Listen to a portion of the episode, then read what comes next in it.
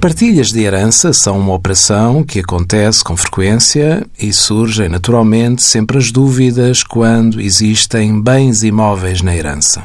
De acordo com o código do IMT, está sujeito a imposto o excesso da cota-parte que ao adquirente pertencer nos bens imóveis, em ato de divisão ou partilhas, sendo sujeito passivo do imposto o adquirente dos bens imóveis cujo valor exceda a sua cota-parte nesses bens.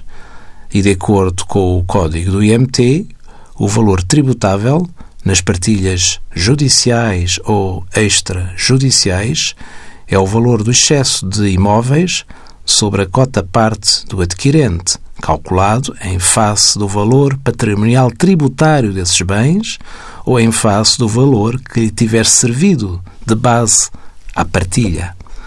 O IMT apenas deve incidir sobre o valor do excesso dos imóveis recebidos e não sobre o valor total dos prédios que foram atribuídos na partilha. Se um herdeiro lhe vê atribuído na partilha um bem imóvel de 500 mil euros, quando a sua cota ideal é de apenas 250 mil, o IMT só irá incidir sobre 250 mil.